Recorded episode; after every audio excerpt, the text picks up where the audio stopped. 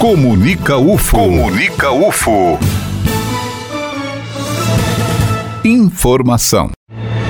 A Universidade Federal de Uberlândia divulga hoje o resultado do vestibular.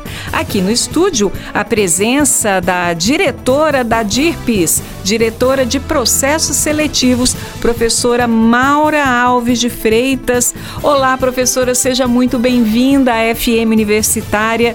Liberada a lista de aprovados hoje a partir das 17 horas, não é isso, professora? Exato. A partir das 17 horas. Então, os candidatos que fizeram o vestibular da Universidade Federal de Uberlândia devem ficar atentos. Sim, devem consultar o site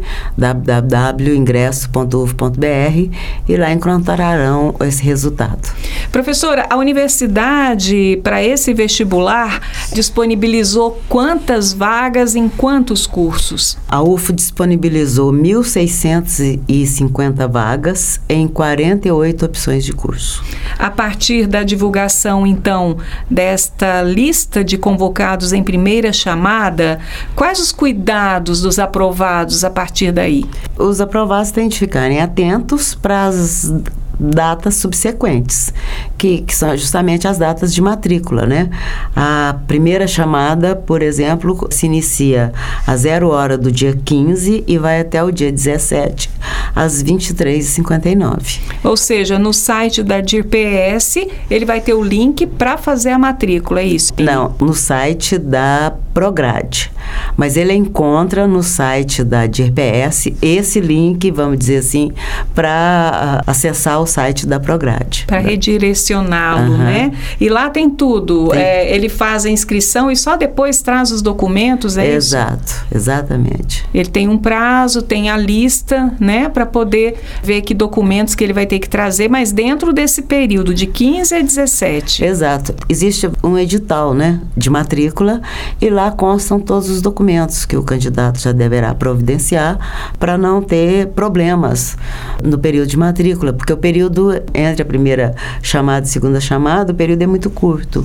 Exato. Então ele tem de se preparar para isso. Professora, nós temos a Pró-Reitoria de Graduação, abaixo dela a Diretoria de Processo Seletivo, a qual a senhora dirige, e temos ainda, dentro da Pró-Reitoria de Graduação, a DIRAC, que é responsável pela matrícula. Então é a DIRAC que divulga esse edital à parte com relação à matrícula, não é? Exatamente. Na Prograde, na verdade, tem três diretorias, que é a, a a DIRAC e a DIREM, que é a Diretoria de Ensino. Mas é a DIRAC que cuida, sim, das matrículas.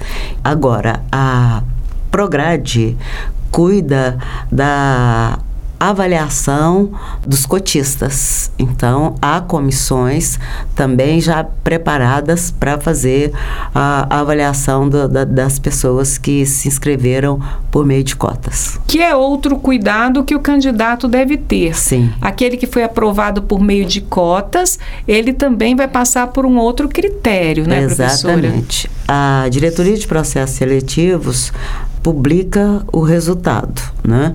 A partir daí, a Prograde lida, né, com duas questões, que é a questão da matrícula via DIRAC e a questão das comissões, que são organizadas e, e diretamente com o pró-reitor. É o pró-reitor de graduação que lida com essas comissões e tudo. Professora, neste vestibular nós oferecemos cotas para pretos, pardos, indígenas, deficientes, né? Então, os candidatos se inscrevem e têm de passar, sim, por uma avaliação. Ok, né? então, para o candidato que foi pela cota ampla, ele só tem que fazer a matrícula. Exato, Os demais, é. além da matrícula, fazer também todo esse processo é. da questão de cotas. De cotas. A primeira chamada, então, vai ser divulgada hoje, sexta-feira, uhum. e nós teremos chamadas subsequentes? Sim, teremos primeira, segunda, terceira, quarta, quinta, sexta. Até né? quando disponibilizar a Exato. vaga, né? A, não, até um, um, determinado período, porque ah, as sim. chamadas, elas podem ocorrer até antes de completarem 25% de aulas ministradas. Ah, tá. Até tá? porque se chamar depois o aluno que for entrar não vai conseguir acompanhar Exato. essas turmas. E só né? mais uma, um acréscimo é que há cotistas também para renda, né? Ah, é, sim. É, Então, são três tipos de cotas. Sim. Quer dizer, são três tipos que se subdividem.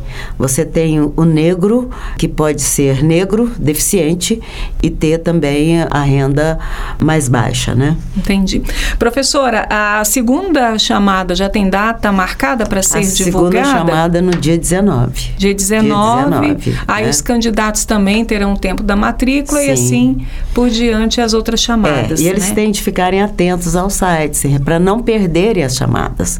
Porque o candidato que não aparecer, por exemplo, na primeira chamada, essa vaga já vai para a segunda chamada. Então, ele tem de ficar muito atentos para não perderem as vagas. Professora, existe também uma lista de classificação geral que é divulgada? Sim, é a lista que vai ser divulgada no dia 12, Sim. né? É da classificação geral, em que serão classificados 4.733 candidatos em princípio, né? A partir daí, já sai a lista da primeira chamada e os candidatos serão convocados. Ou seja, vai mostrar a posição que eles ficaram, Exato. mas nós só temos 1.654 vagas, não é Exato, isso? exatamente. Para as 48 opções de cursos dos diversos campi da universidade. Ex- exatamente, para todos os campi. Professora, eu gostaria então de encerrar a entrevista pedindo para que a senhora chame a atenção dos candidatos, né, para esses cuidados com relação a datas, sites, para que eles não percam, né, essa tão sonhada vaga na universidade.